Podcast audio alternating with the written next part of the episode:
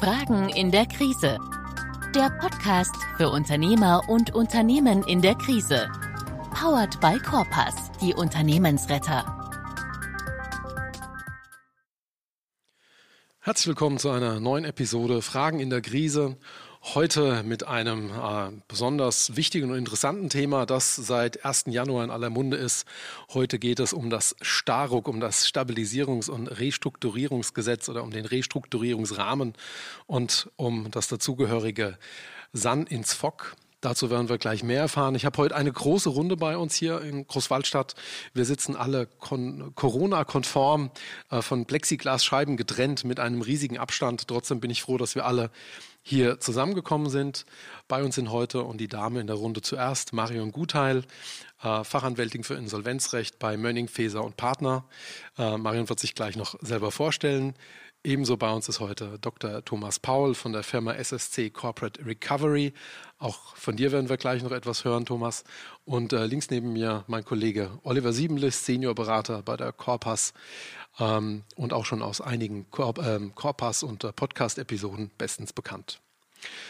Bevor wir in das Thema einsteigen, das heute, glaube ich, äh, ähm, sehr intensiv zu diskutieren ist, ähm, äh, möchten wir auch äh, unseren Hörern anzeigen, dass wir in der heutigen Konstellation bewusst zusammensitzen.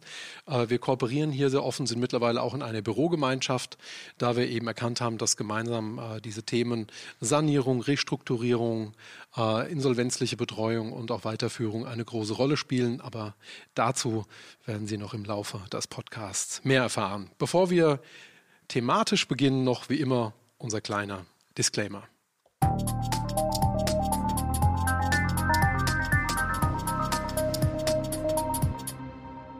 Dieser Podcast stellt keine Unternehmensberatung dar.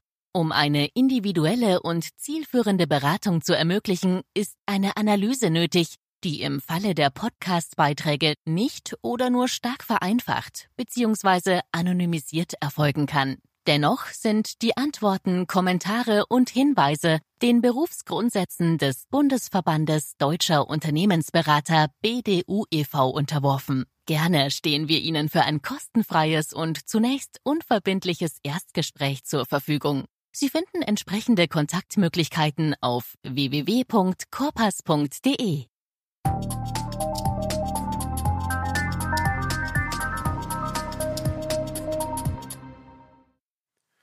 Damit haben wir alle Formalien erledigt, können in unsere Runde heute starten. Und äh, Marion, ich würde dich bitten, äh, wenn du dich noch etwas näher vorstellst. Ja, Gerne, vielen Dank, Dirk.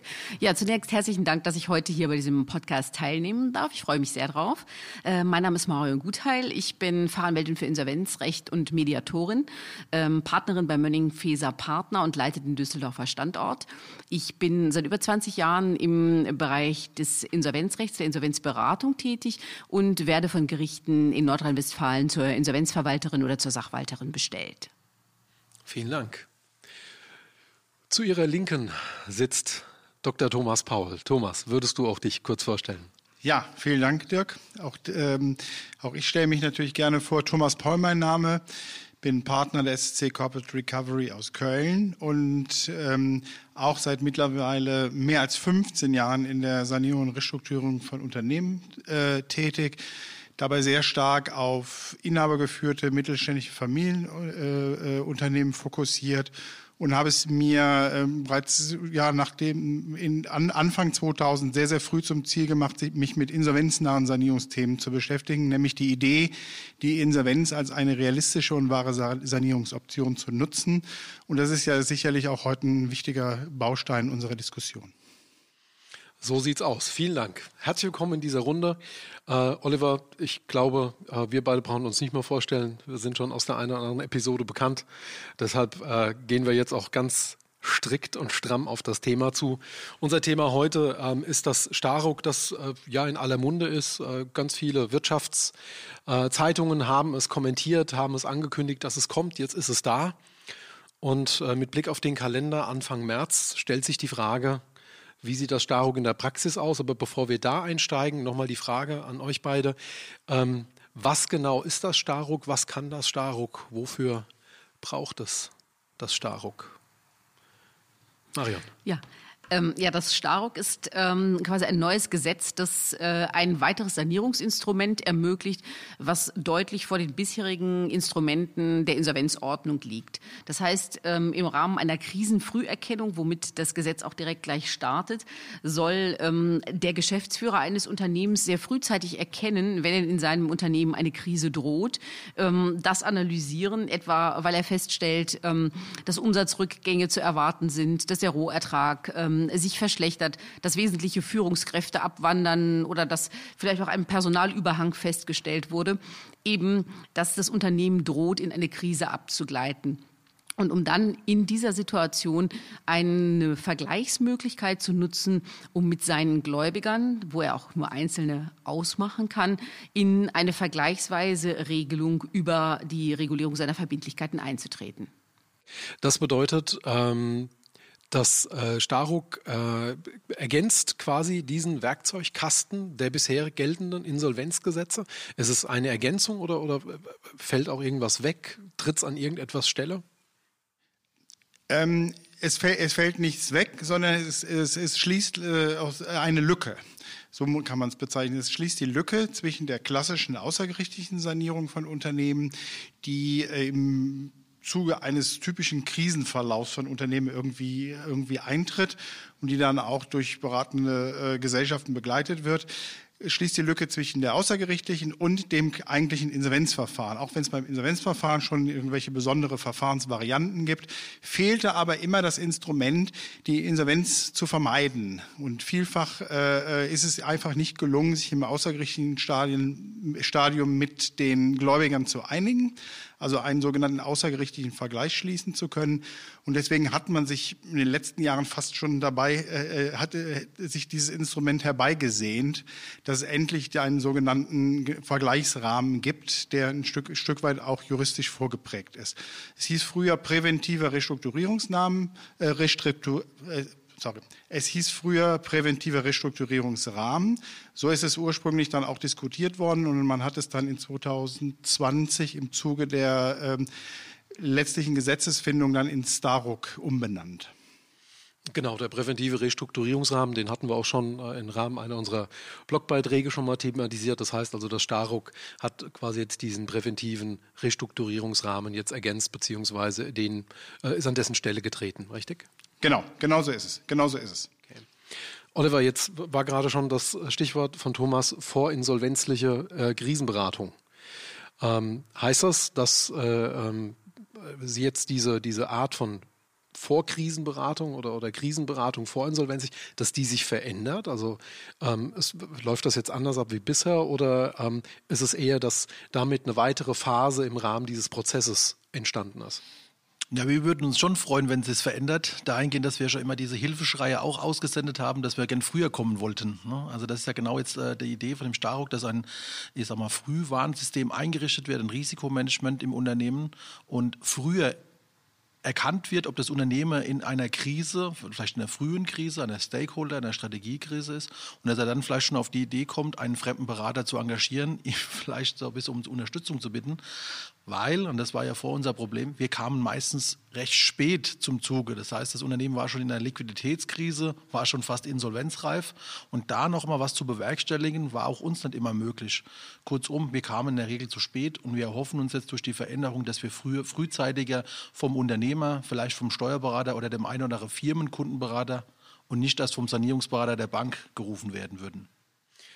Liquidität ist ja immer so ein Schlüsselbegriff, ne, wenn wir in der, in der Krisenberatung äh, unterwegs sind, beziehungsweise dann auch schon in der Insolvenz selber.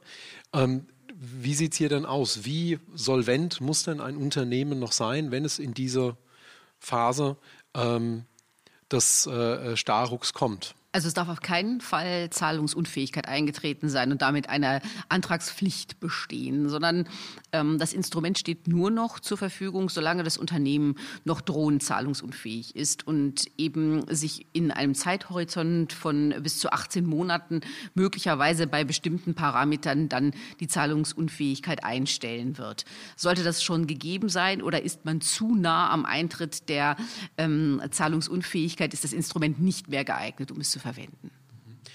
Ähm, mit, mit, mit Blick auf, äh, glaube ich, ganz viele Hörer, ähm, drohende Zahlungsunfähigkeit. bedeutet, wenn man es mal aufstrippt?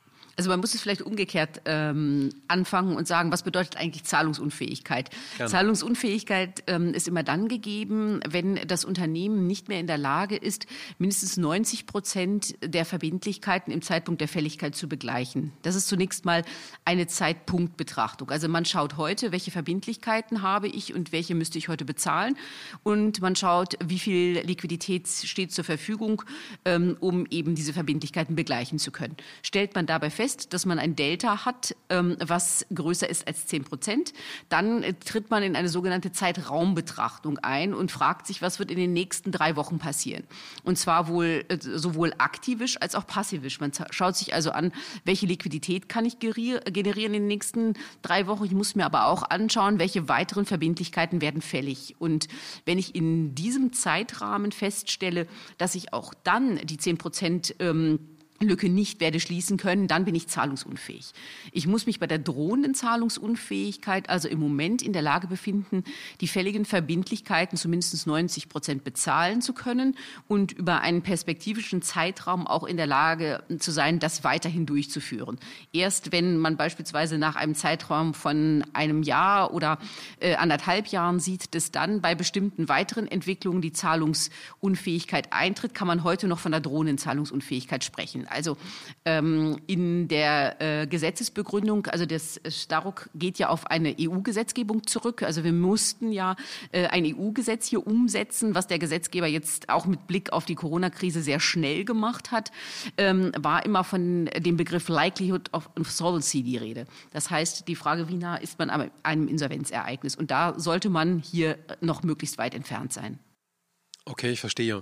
Ähm, Thomas, äh, jetzt wo wir drohende Insolvenz geklärt haben, was sollten noch für Rahmenbedingungen gegeben sein, dass für ein Unternehmen, für einen Unternehmer so ein Starruck noch attraktiv ist oder in Frage kommt oder auch das passende, passende Instrument zur Unternehmenssituation ist? Mhm.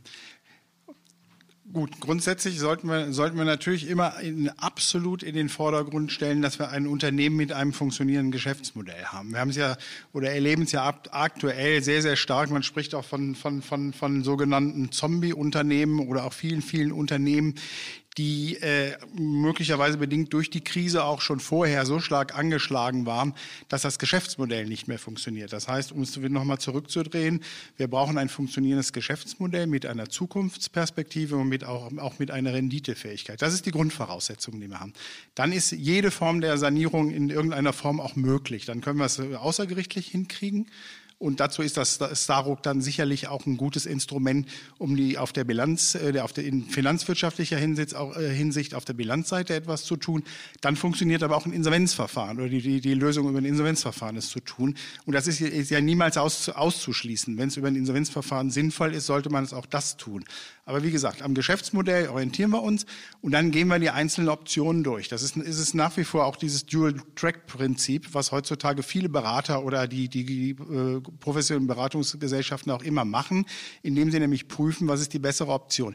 Der Unternehmer möchte in der Regel nicht äh, so in, ins Insolvenzverfahren kommen, aber bis bevor es das Staruk gab, gab es natürlich Konstellationen, wo das Insolvenzverfahren besser war. Und jetzt sind wir alle ganz gespannt, wirklich gespannt, kann das Starok es wirklich, äh, ist es das Instrument, um wirklich die Insolvenz zu verhindern, um mittels eines außergerichtlichen Vergleichs bei funktionierendem Geschäftsmodell wirklich ein vernünftiges, funktionierendes, renditefähiges Unternehmen zu bekommen. Und das müssen wir halt mal, mal abwarten, auf die Probe stellen, wie die ersten Verfahren jetzt laufen und funktionieren. Dazu vielleicht ergänzend noch, ähm, auch der Eintritt in ein Insolvenzverfahren ist ja im Zeitpunkt der drohenden Zahlungsunfähigkeit möglich. Das heißt, der Eintritt in ein Insolvenzverfahren setzt nicht voraus, dass man antragspflichtig im Sinne von zahlungsunfähig oder überschuldet ist, sondern auch bei der drohenden Zahlungsunfähigkeit kann man diesen Weg wählen und damit ähm, wird auch in der Zukunft zu betrachten sein, ist es der Weg über das Staruk und den Restrukturierungsplan oder ist es vielleicht doch der Weg über ein klassisches Insolvenzverfahren? Das provoziert ja jetzt fast die Frage, wann nehme ich denn was? Also wann ist was der bessere Weg? Weil ich glaube, das Staruk hat ja sehr viel auch mit den finanzwirtschaftlichen äh, Elementen zu tun, während natürlich dann die klassische Insolvenz eben auch juristische äh, Schritte möglich macht. K könnt ihr uns das ein klein wenig näher beschreiben, wann in dem Dual-Track das dann eher ja, ich, zur einen ich, oder zur anderen Seite ich, geht. Ich, ich, ich, ich beginne dann vielleicht mal. Die, die, die, die, die, die Frage, äh, des, das Prinzip des Dual Tracks ist ja eigentlich nur äh, Schulbuch- oder Lehrbuchmäßig die Idee, weil äh, die Insolvenzordnung ab seit 2012, seitdem es das ESOC gibt, war ja genau dafür gemacht, eben auch äh, Unternehmen durch ein Insolvenzverfahren zu sanieren. Jetzt, äh, äh wie gesagt, die, die wenigsten nutzen es, die meisten fangen vorne an und versuchen es außergerichtlich hinzukriegen. Nur jetzt gibt es natürlich, gibt's natürlich durch diese, diese, diese, diese finanzwirtschaftlichen äh, Sanierungsmaßnahmen äh, über, über dieses Starock, sich mit Gläubigern also wirklich auf der äh, äh, zu, zu vergleichen, Moratorien, Neufinanzierung, Schuldenschnitt oder sonstige Dinge, die jetzt möglicherweise ein Hebel sind, den Effekt des Insolvenzgeldes zu kompensieren. Das ist eine ganz entscheidende, weil Sie müssen, wir müssen ja immer überlegen, in der Krise, in der fortgeschrittenen Krise haben wir in der Regel ja kein Geld mehr oder, oder wir, wir, wir lechzen nach Neufinanzierung oder Nachfinanzierung. So. Und das ist eben jetzt genau der Moment. Wir werden sicherlich im Vorfeld prüfen, ob wir jetzt über einen solchen Vergleich oder eine, einen, einen solchen Restrukturierungsplan die Möglichkeit haben, uns auch, auch, auch äh, äh, liquiditätsmäßig oder, oder mit äh, durchfinanziert neu aufzustellen. Die Möglichkeit gibt es. Ansonsten hat das Insolvenzverfahren im fortgeschrittenen Stadium immer den Vorteil gehabt, dass wir über den Insolvenzgeldeffekt und einige andere natürlich in ein geordnetes Verfahren kamen und damit auch eine Sanierung möglich war. Das müssen wir jetzt sehen. Das wird, das, das wird sich zeigen, wo die Reise, wo die Reise dorthin hingeht. Aber äh, die Vermutung es liegt nah, dass wir da äh, finanzwirtschaftlich mit den beteiligten Gläubigern sicherlich Lösungen finden können, um nicht in ein Insolvenzverfahren zu gehen. Danke. Ähm, Oliver, ich würde dich mal einladen zu spekulieren, wenn er von Gläubigern spricht, äh, von, von, von, von Kürzungen, von, von Reduzierungen, also auch von Verzicht, äh, dann, dann betrifft das ja ganz stark natürlich auf der einen Seite Lieferanten, aber auf der anderen Seite natürlich auch Banken. Ähm, wie schauen denn da Banken jetzt vielleicht auf dieses Starruck? Oder wo gibt es vielleicht auch ähm, ja, problematische Sichtweisen? Jetzt habe ich natürlich gleich, äh, jetzt habe ich natürlich gleich die, die Karte mit dem schwarzen Peter, weil alles, was ich da sage, kann ja gegen mich ausgelegt werden. Äh, Gerade erst vergangene Woche hatte ich da ein Gespräch dazu, äh, in dem Sinn von, ja, wenn ihr das Verfahren dann als durchführt, wunderbar, aber wir als eure Empfehler möchten doch da bitte rausgelassen werden. Also das wird bestimmt noch spannend zu sehen, äh, wer dem Ganzen beipflichtet. Aber auch in der Vergangenheit waren ja schon immer auch äh, solche Maßnahmen zumindest teilweise möglich. Ich glaube, ähm, Banken wie auch Lieferanten, sonstige Gläubiger waren schon immer einem guten Konzept einer offenen Besprechung äh, äh, von der Besprechung angetan und haben auch oft solche Maßnahmen begleitet. Ich glaube nur, jetzt wird es viel besser, weil ich glaube, das haben wir ja vorhin schon äh, im Vorgespräch besprochen, dass ich heute vielleicht auch den einen oder anderen Miesepeter leichter ausschließen kann. Da kann die Marion Gutheil vielleicht noch mal zu so sagen. Ich brauche heute nicht mehr alle am Tisch, ich brauche dann nur einen Teil am Tisch. Von daher glaube ich, es wird mit Sicherheit nicht überall gern angenommen auf Lieferanten, auf Gläubiger, auf Bankenseite, aber es wird für den einen oder anderen Kunden doch viel einfacher möglich sein, solche Verfahren durchzuführen wie in der Vergangenheit. Also von daher freue ich mich darauf, dass diese Logik, dieser Instrumentenkoffer da erweitert wurde und äh, glaube, dass es bestimmt auf verschiedenen Seiten gut ankommt. Letztendlich werden sich auch mit Sicherheit die Gläubiger freuen, wenn es dann gute Lösungen gibt. Das provoziert die nächste Frage. Jetzt hat er schon gesagt, der miese Peter, Marion. Er hat in deine Richtung geschaut. Äh, der miese Peter, der früher Steine in den Weg legen konnte. Jetzt kann man ihm die Steine wegnehmen. Wie geht denn das? Ja, genau, möglicherweise. Ähm, also grundsätzlich ist es erstmal so, dass man an ähm, diesem Restrukturierungsprozess nicht alle Gläubiger beteiligen muss. Man ähm, wählt also die Gläubiger aus, mit denen man eine entsprechende Vereinbarung treffen möchte, also vielleicht eine Tilgungsaussetzung oder äh, einen Teilverzicht, möglicherweise auch ähm, das Erlangen äh, neuer Finanzierungsmittel äh, und tritt mit diesen äh, ausgewählten Gläubigern dann in einen Dialog. Mm, diese Gläubiger kann man auch vergleichbar dem Insolvenzplan in der Insolvenzordnung dann hinterher in Gläubigergruppen einteilen und in diesen Gläubigergruppen stimmen die Gläubiger auch über den Vorschlag ab, den man ihnen unterbreitet. Was neu ist und im Vergleich zur sonstigen, also ohne die Regelung des Staruk außergerichtlichen ähm, Sanierungsmaßnahmen, es ist jetzt nur noch erforderlich, 75 Prozent der ähm, Gläubiger hinter sich zu wissen. Und zwar nicht in Form von Köpfen, sondern in Form von ähm, Summenmehrheiten. Das heißt, ähm, wenn ich also einzelne Gläubiger mit in den Plan einbezogen habe und diese stimmen nicht zu, reicht mir die 75-prozentige Mehrheit, um auch für die anderen diesen Plan dann verpflichtend ins Ziel zu bringen. Wichtig ist vielleicht nur noch zu beachten, ähm, ich hatte vorhin gesagt, man kann sich die Gläubigergruppen aussuchen, das ist auch richtig, aber manche Gläubiger sind von Gesetzes wegen ausgenommen und das sind insbesondere die Arbeitnehmer oder damit in Zusammenhang stehende Forderungen. Also diese ähm, Verbindlichkeiten kann ich über den Restrukturierungsplan nicht äh, entsprechend restrukturieren. Das würde also quasi neben Löhnen und Gehältern eben auch äh, Sozialversicherungsbeiträge etc. etc. wahrscheinlich umfassen. Also wenn das Finanzamt oder eben die Krankenkassen, Rentenversicherungsträger auch Gläubiger sind. Genau.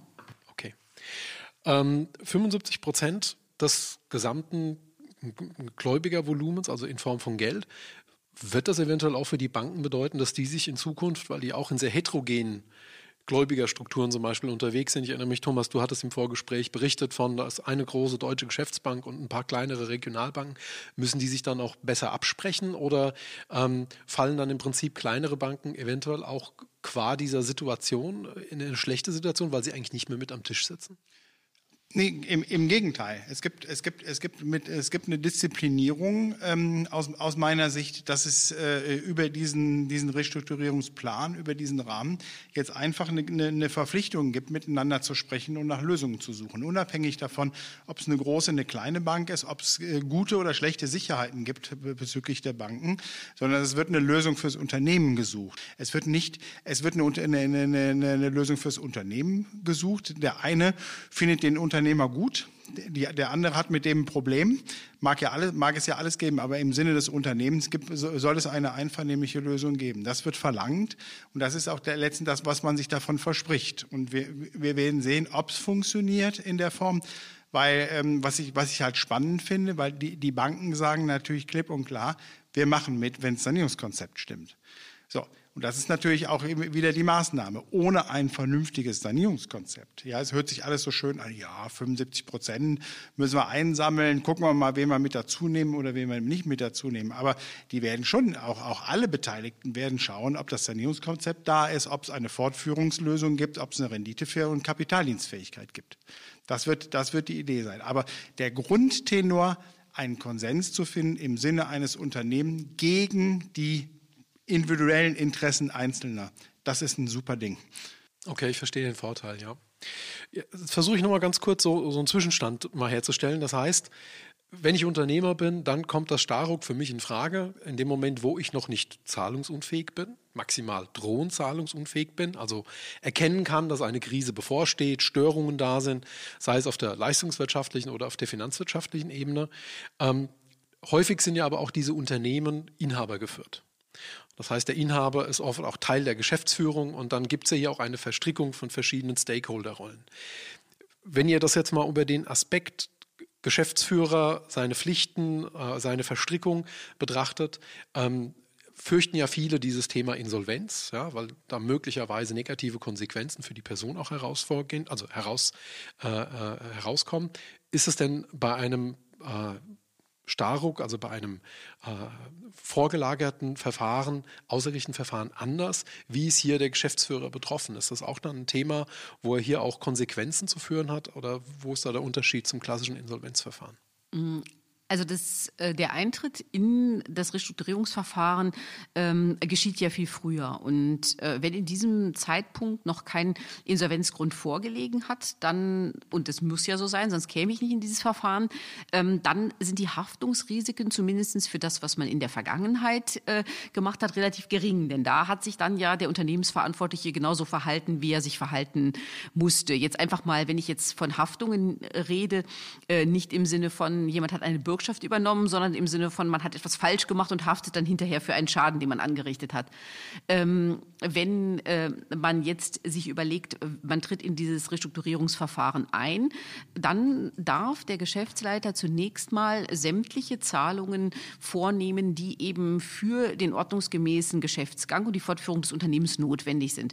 Das ist auch gerade immer das Risiko ähm, in Abgrenzung zu einem lange zuwarten, wenn man sich in der Unternehmenskrise befindet und eigentlich schon antragspflichtig wäre. Denn wenn man diesen Punkt ansonsten verpasst hat, haftet der Geschäftsführer für sämtliche Zahlungen, die er nach der Antragspflicht eben noch veranlasst hat, soweit sie eben nicht mit der Sorgfalt eines ordentlichen Kaufmanns zu vereinbaren sind. Und das ist relativ schwierig. Man würde auf den ersten Blick meinen, naja, alles, was dem Geschäftszweck dient, ist wohl mit der Sorgfalt eines ordentlichen Kaufmanns zu vereinbaren. Aber so ist es nicht. Also da liegt der Teufel im Detail.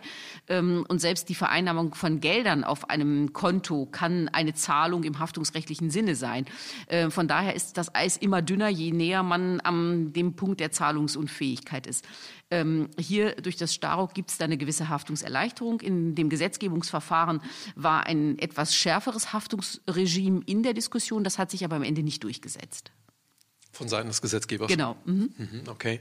Das heißt also, ich als Unternehmer wäre eigentlich objektiv motiviert, immer besser dran, sehr frühzeitig Krisen zu erkennen, danach zu handeln, weil ich A, mein, mein, mein, mein, also die eigene Haftung im Prinzip möglichst weit von mir fernhalte für eben fehlerhaftes oder, oder schuldhaftes Verhalten auch. Ähm, und zum anderen natürlich auch einen größeren Strauß an Handlungsmöglichkeiten für die Unternehmenssanierung eben offen halte. Wie sieht das denn jetzt ganz konkret in der Praxis aus? Ich glaube, so die ersten Verfahren sind am Laufen. Ich glaube, so die ersten Do's and Don'ts haben sich so ein bisschen gezeigt. Ähm, gibt es Dinge, die ihr schon aus der Praxis erkennen könnt, auf die auch besonders Wert zu legen ist oder die, denen nochmal eine besondere Bedeutung zukommt, abseits dessen, was der Gesetzgeber mal erreichen wollte? Ich glaube, die große Herausforderung wird sein, ähm, diesen Restrukturierungsplan nun zu gestalten.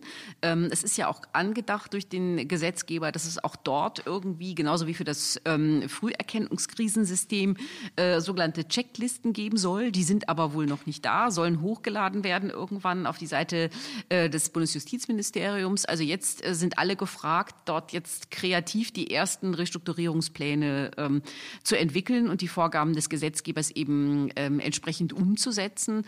Ähm, und sicherlich ist es auch ähm, eine große Herausforderung, äh, diese Verfahren jetzt durchzuführen mit den anschließenden Restrukturierungsmaßnahmen und dort dann halt ein ähm, Gesamtpaket zu schnüren, äh, was entsprechend von den Gläubigern dann akzeptiert wird im Rahmen der Abstimmung über den Plan. Okay, jetzt hast du gerade ein ganz, ganz wichtiges Wort gesagt, Früherkennungssystem. Ähm, müssen wir, glaube ich, einführen, den Begriff. Worum handelt es sich dabei? Was ist das? Ähm, was hat es damit auf sich? Ja, Krisen, Krisenfrüherkennung ist ja immer so eine ganz beson besonders delikate äh, Geschichte, nämlich wer gerade drauf guckt.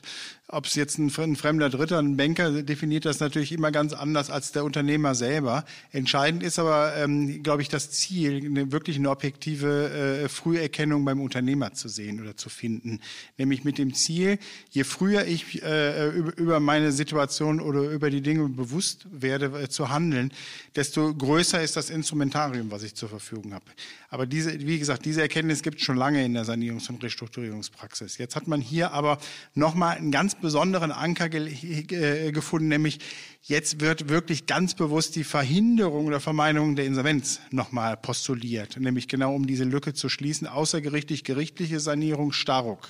So, und ich könnte mir schon vorstellen, dass man sich jetzt dann auch nochmal ein Stück weit mehr öffnet und sich mit dem Thema der Krisenfrüherkennung auch anhand von Kennzahlen, Indikatoren etc. auch damit auseinandersetzt, möglicherweise den Steuerberater nochmal sensibilisiert ähm, die Berater möglicherweise auch nochmal drauf achten und gucken, weil ähm, machen wir uns nichts vor, äh, ins Insolvenzverfahren möchten Unternehmen nicht so gerne, eine Bank findet das auch nicht cool. Selbst wenn es eine Eigenverwaltung äh, ist für einen Unternehmer, das, ist, äh, das können die meisten nicht. Das heißt, es, könnt, es könnte den, den Anreiz geben, den wir uns eigentlich wir als Berater schon 2012 mit dem ESOG versprochen haben, der könnte jetzt tatsächlich kommen durch diese Möglichkeit. Aber diese Früherkennung bedeutet natürlich auch Maßnahmen zu erkennen und einzuleiten, leistungswirtschaftliche Maßnahmen.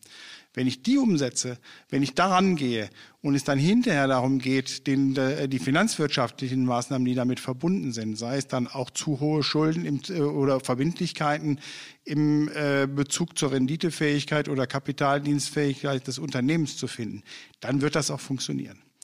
Ich glaube, wichtig wäre auch, ähm, dass einfach eine Sensibilität eintritt, dass jemand halt feststellt, es, es ähm, zeichnen sich Krisenanzeichen ab und ähm, ich frage jetzt mal jemanden, der mir da vielleicht weiterhelfen kann. Selbst wenn ich nach dem Gespräch zu dem Ergebnis komme, es ist nicht mein Instrument oder ich brauche das jetzt nicht oder es gibt andere Maßnahmen, man schafft vielleicht die ähm, Restrukturierung äh, ohne diese notwendigen ähm, Schritte über ähm, den Restrukturierungsrahmen, ähm, hat man zumindest sich äh, diese Chance einmal angehört und kann dann noch entscheiden, ob man den Weg weitergehen will oder nicht.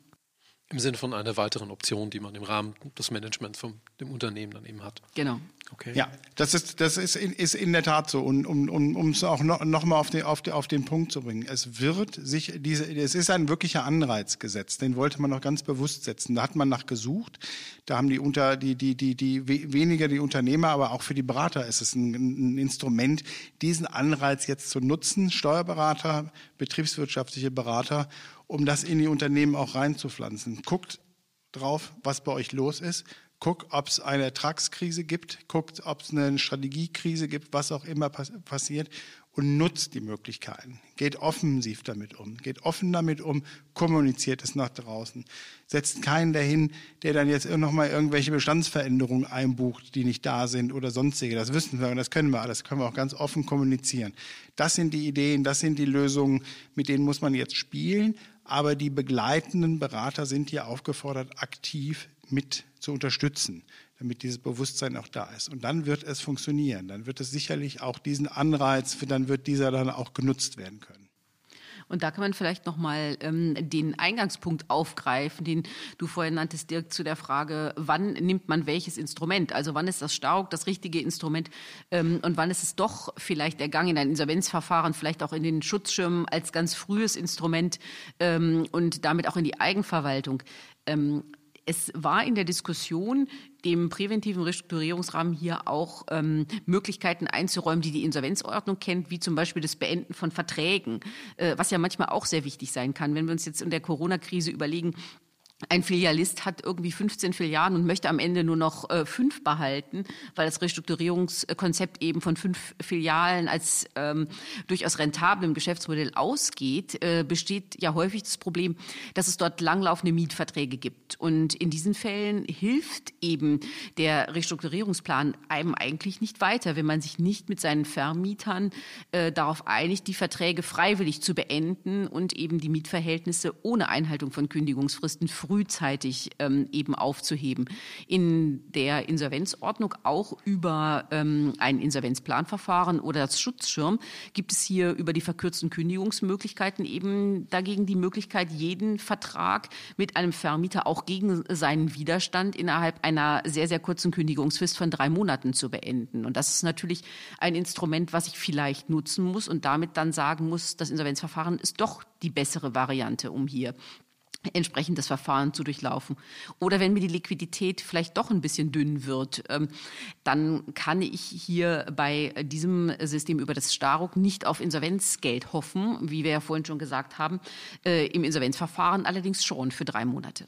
Das heißt also ganz konkret, ich kann äh, im Rahmen des Staruk quasi eigentlich nur finanzwirtschaftlich arbeiten in Form von, von, von Schuldenschnitten, von, von, von Schuldenerlassen, aber das äh, Insolvenzverfahren selber gibt mir auch die Möglichkeit, auf anderen juristischen politischen Ebenen hier eben Verträge zu beenden oder neu zu gestalten, quasi, auch ohne dass der andere Vertragspartner mitwirken möchte. Ja, genau. Okay, ich verstehe. Jetzt, Oliver, äh, haben wir gerade gehört, also diese, diese, diese Krisenfrüherkennung spielt eine wachsende Rolle für die Unternehmer, sind auch damit im Prinzip äh, angereizt, das zu tun. Was wären aus deiner Beratersicht ganz pragmatische Empfehlungen? Was kann ich als Unternehmer tun, um Krisenfrüherkennung zu betreiben, um Controlling aufzubauen, um eben auch zu erkennen, meinem Unternehmen geht es gut äh, oder nicht gut in dem Fall. Da gibt es schon relativ viel. Äh, wir führen das nur regelmäßig erst dann ein, wenn äh, die Operation am offenen Herzen ansteht, also sprich die Sanierung kurz vor der Insolvenz äh, dran ist und dann machen wir Ähnliches, was auch ein gesundes Unternehmen tun kann. Wir entwickeln ein Leitbild, ein Leitbild mit strategischen, mit operativen Zielen, mit Stoßrichtungen. Wo wollen wir denn in fünf Jahren stehen? Wie kommen wir denn dahin? Und brechen aus diesem Leitbild herunter eine Finanzplanung, die dann für uns eine Grundlage ist für ein monatliches Reporting. Also zumindest mal auf dieser betriebswirtschaftlichen, auf der finanzwirtschaftlichen Schiene.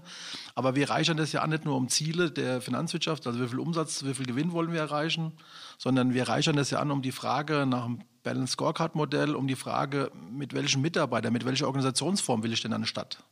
Welche Ziele habe ich denn im Bereich Mitarbeiterorganisation? Will ich wachsen? Will ich vielleicht doch ein bisschen kleiner werden? Was muss ich denn im Geschäftsmodell tun?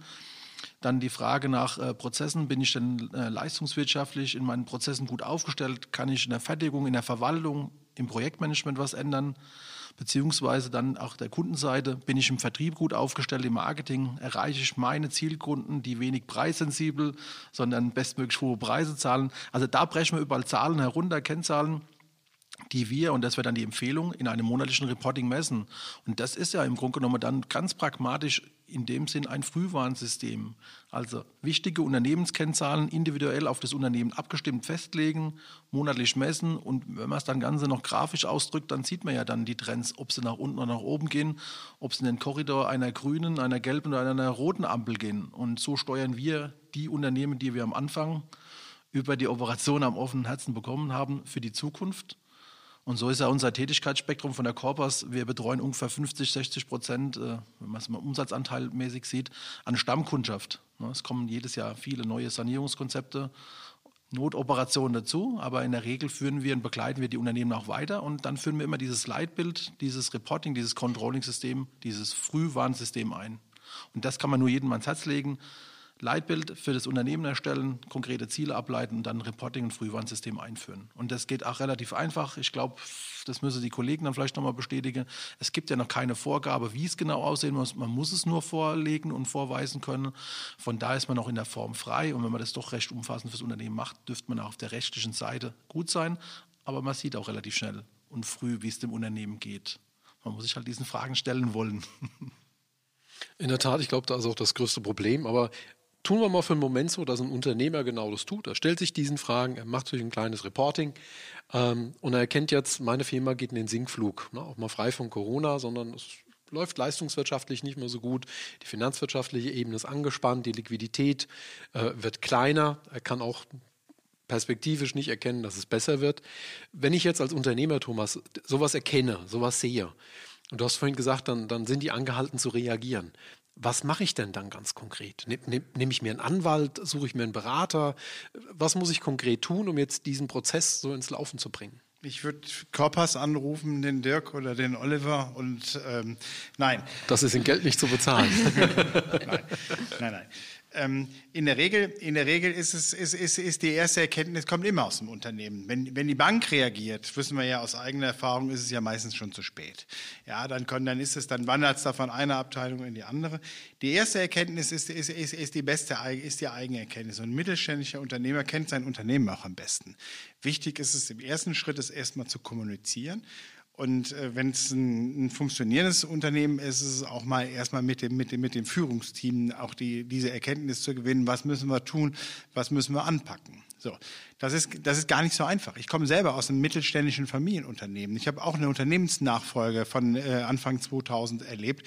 Das, äh, das, das Unternehmen steckte vollends in der Krise, nur es wurde natürlich nicht als Krisenfall übergeben. Ja, auch deswegen, weil die Kommunikation nicht stimmte und auch die Selbsterkenntnis nicht stimmte. Das heißt, der Berater kann am Ende des Tages nur das, was äh, ein Unternehmen oder ein Unternehmer selbst identifiziert hat, in die vernünftigen Kanäle äh, äh schichten und dann auch entsprechend umsetzen.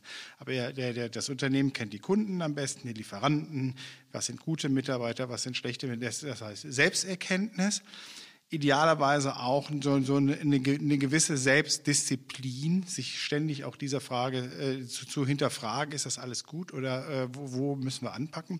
Und dann brauchen wir Profis sind wir, sind wir uns einig. Das heißt, äh, Profis müssen im entscheidenden Moment dazukommen. Und der Profi nichts gegen den, gegen den Steuerberater, der macht das sicherlich sehr, sehr, sehr anständig und ordentlich, aber ein Steuerberater ist halt eben nicht, nicht derjenige, der leistungs- und finanzwirtschaftliche Sanierung und Restrukturierung übernimmt dann müssen die Profis dazukommen. Und da gibt es für jedes Unternehmen ja auch den, die, die, die, die richtige Genre an, an, an Beratungsunterstützung. Es gibt diejenigen für die mittelständischen, inhabergeführten Familienunternehmen, wie auch für die größeren Gesellschaften. Da ist, da ist genug auf dem Markt und auch genug da. Ohne die geht es nicht. Und die muss ich irgendwann dazu nehmen. Und dann äh, äh wird, wird, wird das funktionieren. Aber als Ergänzung, da spielt ja das Staruk jetzt ja uns in die Karten, dass ja der Unternehmer vorher auch die Angst hatte vor einem Unternehmensberater. Also das kommt uns regelmäßig noch runter, dass die doch kleineren Firmen, kleine mittelständischen Firmen noch keine Berührungspunkte zu einem, äh, ich sage mal, äh, Unternehmensberater hatten und ein Stück weit davor scheuen. Und dann gab es halt vorher immer der Gedanke, Unternehmensberater ist auch gleich Insolvenz. So, und insoweit hat man dann so lange gewartet, bis dann vielleicht wirklich mal die Krise wirklich ins Haus gestanden hat, also sprich der Dachstuhl gebrannt hat. Und jetzt mit diesem Staruk, das ja dann doch durch wirklich alle Munde geht. Es steht ja in jeder Zeitung, auch in den normalen Zeitungen, steht im Handwerksmagazin genauso wie in seinem Tagesblatt. Kurzum, dass vielleicht der ein oder andere Unternehmer dann auch leichter einen Unternehmensberater vielleicht dann annimmt, weil er weiß, Unternehmensberater nicht gleich Insolvenz, sondern auch schon vor oder außergerichtlich das Ganze angehen zu wollen. Ich glaube, das könnte auch ein gutes Argument, ein gutes Verkaufsargument für uns Unternehmensberater sein. Sprich, wenn der Firmenkundenberater, der Steuerberater das anbringt, die Jungs die Rede an, um Optionen für euch zu finden. Die sind definitiv vor, außergerichtlich in verschiedener Facette möglich. Dann würde das uns schon Vorteile verschaffen oder den Empfehlern bringen. Hm, das ist schon, schon, schon richtig. Aber bis es erstmal beim Unternehmensberater äh, landet oder, oder, oder bis, bis der Anruf kommt, meistens äh, ist es ja die, der Banker, der anruft. Es ist, es ist, ist ja nicht der Unternehmer, der hier äh, in Großwaldstadt äh, bekannt durch die Straßen läuft und sagt, ich brauche Hilfe das heißt, an, der Stelle ist der Prozess natürlich auch nochmal äh, äh, ein, ein Stück weit zu hinterfragen, wie, wie kommt es früh genug bei uns an, damit wir diese professionelle Hilfe auch leisten können, damit das die Instrumente, die super und auch gut sind, auch gemacht sind, dass wir sie auch früh genug nutzen, nutzen können. Ja, das meine ich ja, dass der Steuerberater, der Unternehmer selbst oder der Firmenkundenberater, also der noch vor der Krise in Anführungszeichen am Start ist, dass die uns vielleicht eher empfehlen. Der reine äh, Sanierungsberatungsbanker, genau, den haben wir ja die ganze Zeit schon, den kennen wir auch ganz gut, aber da kommen wir immer spät. Also genau das ist ja die Hoffnung, dass der Staat uns hilft, dass wir früher drankommen, dass die Selbsterkenntnis vielleicht jetzt hilft, eins, ne, durch die Gazetten, aber auch dann die anderen Berater, die wie der Steuerberater relativ früh am Unternehmen dran sind, sagen, komm, probier doch mal die Unternehmensberatung, die könnte vielleicht auch helfen. Das heißt, die, die, die, die, die, die, die Multiplikatoren-Suche äh, äh, und Findung ist ein sehr, sehr wichtiger, noch wichtigerer Prozess als vorher damit es dann auch äh, noch ein Stück weit früher dort ankommt, um es professionell zu begleiten. Das denke ich, das ist so. Weil es wird auch, auch, auch mit dem Starrock wird es keinen Unternehmer geben, der sich zu einem Seminar der Industrie- und Handelskammer hier vor Ort anmelden wird, Ganz dort auf die Teilnehmerliste äh, sich setzen lässt und äh, dann, dann, dann frohen Mutes dort erscheint und die Teilnehmerliste dann am nächsten Tag bei der Bank landet etc. Das wird nicht funktionieren. Das heißt, wir müssen da schon eingreifen und auch Hilfe schaffen und äh, ähm, das ist auch letzten Endes die Aufgabe, da miteinander zu, zu arbeiten. Verstehe ich. Das heißt, wenn ich so da drauf schaue, spielt ja eigentlich die Rolle des Steuerberaters. In diesem gesamten Wirkungszusammenhang ist er ja eigentlich wirklich der Erste, der neben dem Unternehmer selber eigentlich die Hand heben muss. Der Sanierungsbanker, der darf viel später kommen. Der Firmenkundenberater, der sieht das auch erst, wenn es in Form von Zahlen von dem Steuerberater durchgemengt ist. Aber eigentlich ist der Steuerberater nach dem Unternehmer selbst der Erste, der das eigentlich kommen sehen muss und die Hand heben muss, richtig? Ist, ist der, der Steuerberater ist zumindest an mittelständig geprägten Unternehmen immer sehr, sehr nah dran. Äh, wie nah, das ist im, im sehr, sehr unterschiedlich, aber es, es, es, so, es sollte zumindest so nah dran sein, sein dass er, dass er die, die Möglichkeit kommuniziert und auch äh, ein, ein Bewusstsein schafft, sich mit der Situation zu beschäftigen. Manchmal sieht das auch immer erst zu spät, auch Wochen, Monate zu spät. Aber der Steuerberater, das es wäre, wäre schon der, der Richtige, um äh, hier als, als der erste Berater in Anführungsstrichen auch beizutreten und sich mit diesem, diesem Prozess oder diesen Instrumenten zu beschäftigen. Weit, weit vor, bevor man überhaupt über Sanierung und Restrukturierung spricht. Das ist ja eben immer genau die Krux an der Sache. Wir sprechen immer alle über Sanierungs- und Restrukturierungshilfen. Meistens fängt es viel früher an viel, viel früher an. Es ist nicht immer so, dass ein gerade mal ein großer Kunde wegbricht, wenn ich nur fünf habe oder von zehn Kunden zwei, zwei äh, schlecht zahlen, dass ich dann in eine Krise gerate. Dafür gibt es natürlich auch Lösungen. Ja? Aber in vielen Fällen ist das Geschäftsmodell marode. Hängt natürlich auch mit Familienunternehmen, wo die Firmenübergabe zu spät. Das sind wieder andere Dinge, die da eine Rolle spielen. Aber, und da ist der Steuerberater und da ist kein Sanierungsbanker im, Geschäft, äh, sondern, sondern es ist eigentlich immer, immer noch ein hausgemachtes Problem. Dann. Aber da gibt es ja einen guten internen Unternehmensberater-Gag. Wann ist ein Unternehmen in der Krise? Dann, wenn der Steuerberater drei Monate sein Geld nicht bekommen hat. Genau.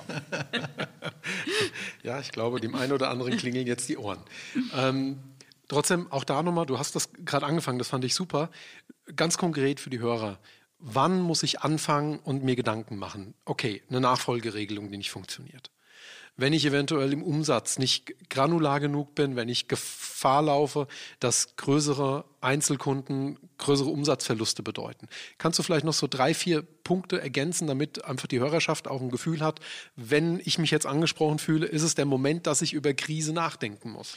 Ja, sehr, sehr, gerne. Ähm, wir, wir differenzieren im Moment und das vielleicht noch als kurz, kurzer Einwurf von meiner Seite. Wir haben bis jetzt nicht einmal über Corona gesprochen, bis jetzt im Laufe stimmt, unseres Gespräches äh, und auch noch die, die Implikationen, die sich daraus ergeben, bleiben wir also dabei. Äh, äh, also das heißt, wir, wir äh, sprechen im Moment also nicht von den Besonderheiten des Phänomens, sondern was muss eintreten? Umsatz ist ein ganz starker Indikator und äh, der, der oder, oder auch Deckungsbeitrag ist ein ganz starker in, in, Indikator. Da hier wird meistens das Problem, äh, äh, hier liegt das Problem im Deckungsbeitrag, dass nämlich äh, Preise oder auch Kalkulationen nach Kalkulationen nicht stimmen. Es wird zum Teil verkauft, rein um Fixkostendeckung zu generieren. Das ist, die, das ist unsere Erfahrung. Ja, und das ist ein ganz großes Problem. Da sagt der Unternehmer, ach, wenn die Personalkosten dann schon mal gedeckt sind und die Miete, die jetzt mir selber gehört, wenn ich die mal einen Monat aussetze und das nicht funktioniert. Nein, das ist es nicht. Man muss früher damit anfangen mit, mit, mit dem Thema. Aber die, die, die, Erkenntnis ist, ist, ist nicht ganz einfach. Ja, so dann der Klassiker. Der Klassiker: Leitende Angestellte sind unzufrieden, gehen weg oder oder oder oder oder, oder Personal äh, verlässt das Haus.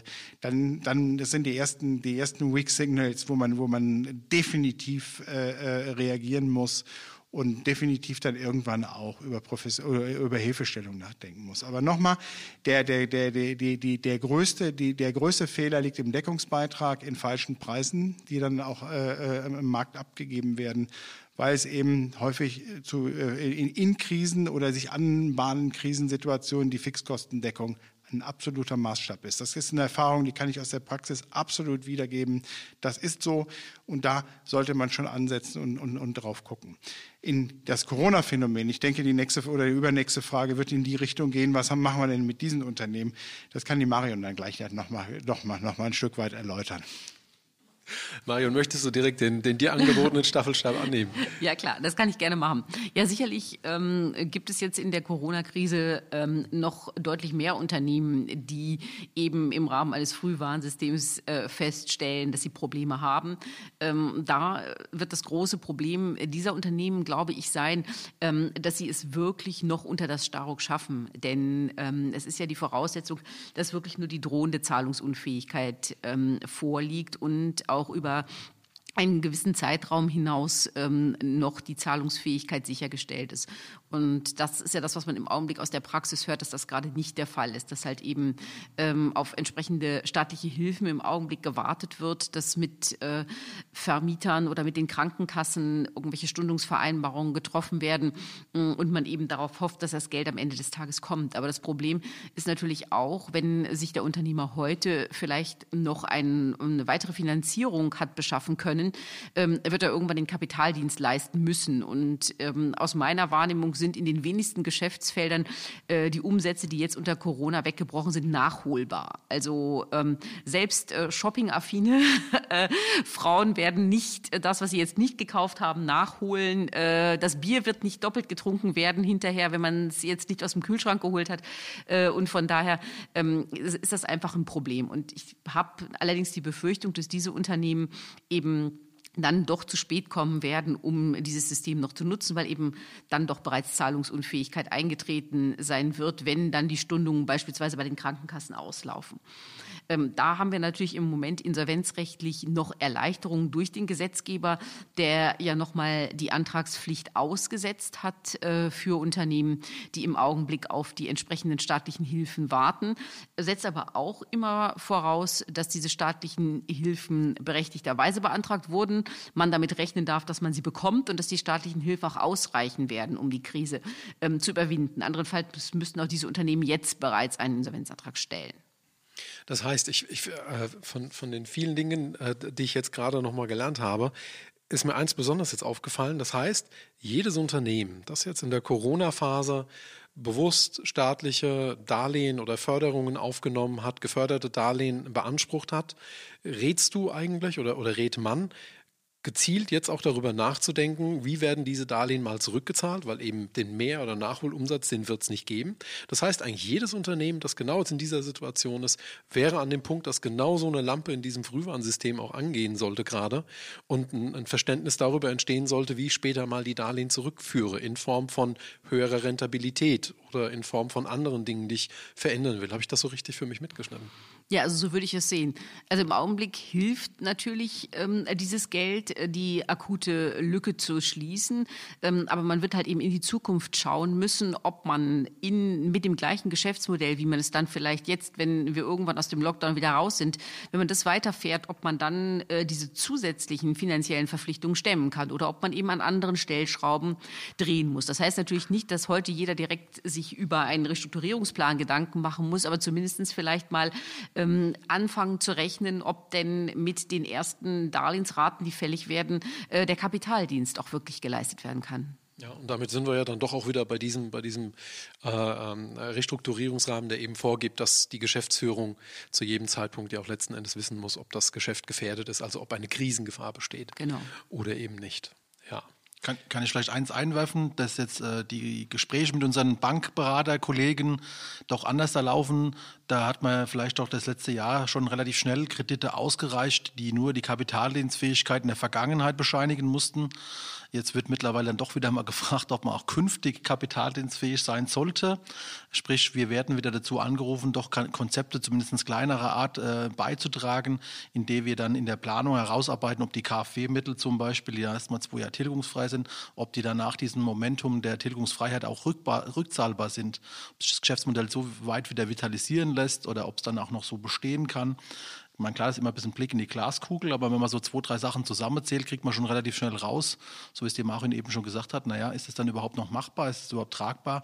Da wandelt sich jetzt gerade was. Also da wurde jetzt bestimmt ein Jahr sehr viel Geld seitens der Bank über die KfW oder seitens des Staates ausgereicht, so rum. Und jetzt guckt man doch wieder genauer drauf. Also Sanierungskonzepte werden gefordert in dem Zusammenhang, mindestens mal äh, Kapitaldienstplanungen oder Finanzplanung mit Kapitaldienstberechnung, ja.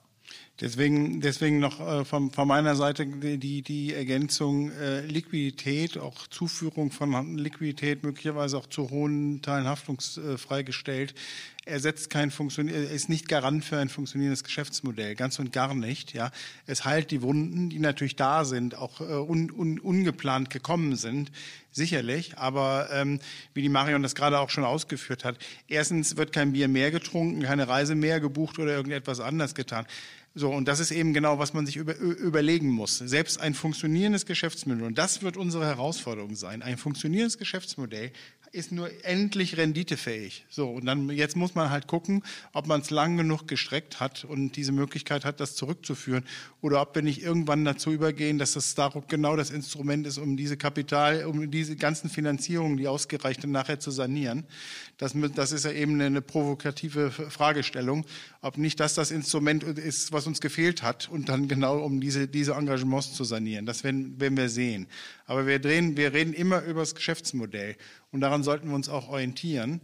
Und äh, das ist die Basis des, des, des gesamten, äh, der gesamten äh, unternehmerischen Tätigkeit. Und die dreht es sich. Und da vielleicht nochmal einhakend, wir hatten es ja am Anfang gesagt, ich muss 75 Prozent meiner Gläubiger ähm, davon überzeugen, irgendeinen Schritt mit mir zu gehen. Und äh, diese Zustimmung werde ich natürlich nur bekommen, wenn ich ein funktionierendes Geschäftsmodell präsentiere oder zumindest etwas, äh, wo die Gläubiger nicht direkt den Klopf schütteln und sagen, das kann ja niemals gut gehen. Von daher ist das eben auch die Voraussetzung, um ähm, diesen Restrukturierungsplan hier zum Fliegen zu kriegen. Auf jeden Fall. Ich glaube, es zeigt aber auch nochmal ganz deutlich die Quintessenz ähm, dass frühe so ein rechtzeitiges Handeln äh, in jedem Fall notwendig ist, das Funktionieren des Geschäftsmodells inkrementell wichtig ist, weil ohne das wird es schwierig, ohne das bringen die Banken irgendwann vielleicht mal Geld mit, wenn eben ein solches Restrukturierungskonzept gefahren wird. Ähm, nutzt aber auch dem Unternehmen letzten Endes nichts, weil es am Ende ähm, äh, vielleicht Potenziale, die noch im Geschäftsbetrieb stecken, eben auch nicht abrufen kann. Die Zeit rennt. 54 Minuten haben ganz schnell ihren Abnehmer gefunden. Ähm, ich glaube, dass wir sehr viele äh, pragmatische und auch sehr praxisnahe Aspekte sehr schön beleuchten könnten. Trotzdem ähm, würde ich gerne nochmal äh, zu guter Letzt das Wort Rei umgeben. Was sind für euch die wichtigsten Punkte im Umgang mit dem Starruck? Was sind Empfehlungen, Tipps, die ihr geben wollt, Hilfestellungen? Beziehungsweise was ist es euch nochmal wichtig zu diesem Thema zu sagen? Und wir beginnen einmal mehr mit der Dame in der Runde. Ja, vielen Dank. Also ich glaube, ich möchte ganz gerne das nochmal herausstellen, was wir ähm, jetzt schon mehrfach betont haben. Ähm, aus meiner Sicht ist es empfehlenswert, dass sich jedes Unternehmen sehr, sehr frühzeitig mit seinem Geschäftsmodell äh, auseinandersetzt und in dem Moment, wo eine Krise erkannt wird, mal in alle Richtungen denkt. Das heißt ja nicht, dass man das, was man einmal gedacht hat, auch hinterher gehen muss, aber sich zumindest informiert, alle Möglichkeiten kennt, äh, um dann entscheiden zu können. Für mich, für, für mich stellt, sich, stellt sich die Frage, ob dieses Instrument in der Praxis auch wirklich allumfassend wirklich eine, eine Chance hat, nicht nur ankommt, sondern auch umgesetzt werden kann. Weil wir kommen, also ich, ich komme selber aus der Insolvenzsanierungsberatung äh, über ein Insolvenzverfahren, kenne die Komplexität, kenne die Hürden und die Hindernisse, die wir da haben an der Stelle. Und wir müssen uns natürlich die Frage stellen, ist das inhabergeführte KMU, mit denen wir uns ja auch im Wesentlichen beschäftigen, überhaupt in der Lage, so etwas umzusetzen und auch zu bezahlen? Wir müssen am Ende des Tages natürlich auch immer über das Geld sprechen. Wir haben keinen Insolvenzgeldeffekt. Wir haben keine zusätzlichen äh, Möglichkeiten, uns, uns sehr, sehr schnell von, von finanziellen Belastungen zu trennen. Wir, wir, wir werden sehen, ob es dann auch in der Zielgruppe wirklich realistisch ankommt und auch umgesetzt werden kann, wie man sich wie, wie ausgedacht hat, oder nur ein Privileg für die vielen größeren Companies äh, ist, die letztlich jetzt alle in den letzten zwölf bis 18 Monaten in ein Insolvenzschutzschirmverfahren oder in ein, in ein vorläufiges Eigenverwaltung 270a, 270b äh, ESUG gegangen sind, die jetzt natürlich die, diese Möglichkeit nutzen, um sich von ihren äh, Schulden und äh, mit ihren Gläubigern außergerichtlich zu einigen. Die Frage, die bleibt heute unbeantwortet. Wir müssen sie im Raum stehen lassen und einfach gucken. Die Praxis wird es uns zeigen. Marion und ich, wir werden sicherlich unseren Beitrag dazu leisten, gemeinsam mit, mit euch beiden, Dirk, Oliver, dass wir, dass wir da relativ gute, gute auch Pionierarbeit leisten werden, um diesen, dieses Instrument äh, unseren Zielgruppen oder unserer Zielgruppe näher zu bringen. Aber wir werden gucken, wie es funktioniert. Das ist, das ist im Moment noch nicht prognostizierbar. Es hat Komplexität, definitiv. Ja wenn es ein Restrukturierungsplan wird mit Gruppenbildung und Quoten und alles, was dazugehört, das ist, das ist nicht ohne, das wissen wir alle aus eigener Erfahrung. Aber wenn es fliegt, ist es grandios. Dankeschön, Thomas. Oliver. Na gut, ich freue mich, dass wir die Korpasianer jetzt mit der Marion, mit dem Thomas, dass wir mit euch beiden so gut positioniert sind. Also ich glaube, wir sind da gut für die Zukunft aufgestellt, egal was kommen mag. Wir haben den Werkzeugkasten gut gefüllt, wir sind gut gerüstet. Für die Übergangszeit, bis die ersten Verfahren da vielleicht eintrudeln, glaube ich, freut mich äh, eins, dass wir gerade für die bestehenden Kunden, vielleicht aber für den einen oder anderen Neukunden jetzt gerade aktuell äh, viele Leitbilder entwickeln, also wirklich das Geschäftsmodell analysieren, nochmal Analysen fahren, Planungen, Finanzplanung machen als Grundlage für das Com Controlling, fürs Reporting, also für das Frühwarnsystem. Da bin ich jetzt, glaube ich, muss überlegen, bei vier Kunden gerade dran. Das macht Spaß. Warum? Weil da immer relativ hoher Nutzen rauskommt. Also dann, wenn man auch das Geschäftsmodell analysiert, erkennt man relativ schnell für das Jahr, was könnte man denn besser tun, was wird sich äh, da sag mal, rauskristallisieren an Effekten. Und bei einem Kunde, das ist ein Handwerksunternehmen mit rund 2 Millionen, habe ich jetzt das Jahr schon mal rauskristallisiert, dass da 100.000 allein durch Produktivitätsmaßnahmen möglich sind. Das sind dann die schönen Fälle, nicht direkt am offenen Herzen, sondern frühzeitig was tun. Da freue ich mich drauf. Und wenn es dann am offenen Herzen ist, Marion, Thomas, wir kriegen das gewuppt, Dirk und natürlich der André und die ganzen Kopassianer. Was für ein versöhnliches Schlusswort. Ähm, ich bedanke mich äh, bei euch dreien für äh, das lebhafte Gespräch, die fachliche Tiefe. Ich glaube, wir haben hier wirklich äh, viele Dinge heute beleuchten können, die äh, Menschen, äh, die als Geschäftsführer, als Inhaber äh, unterwegs sind, ihnen wirklich geholfen hat, das Thema nochmal besser zu verstehen und auch in ihren Alltag ein Stück weit einzubetten. Dafür herzlichen Dank. Ich hoffe, wir hören uns ganz bald wieder und wir schließen mit unserer Grußformel.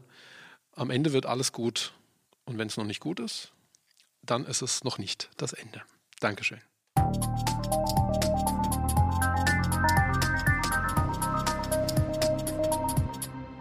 Alle weiterführenden Informationen finden Sie in den Show Notes dieses Podcasts oder unter www.corpas slash Fragen in der Krise. Gerne freuen wir uns über Ihren Like und jede Art von Kommentar. Ihre individuellen Fragen können Sie unter www.corpas.de slash Fragen in der Krise anonym und ganz einfach hinterlassen und einreichen. Wir freuen uns, Sie als Zuhörer in der nächsten Episode begrüßen zu dürfen.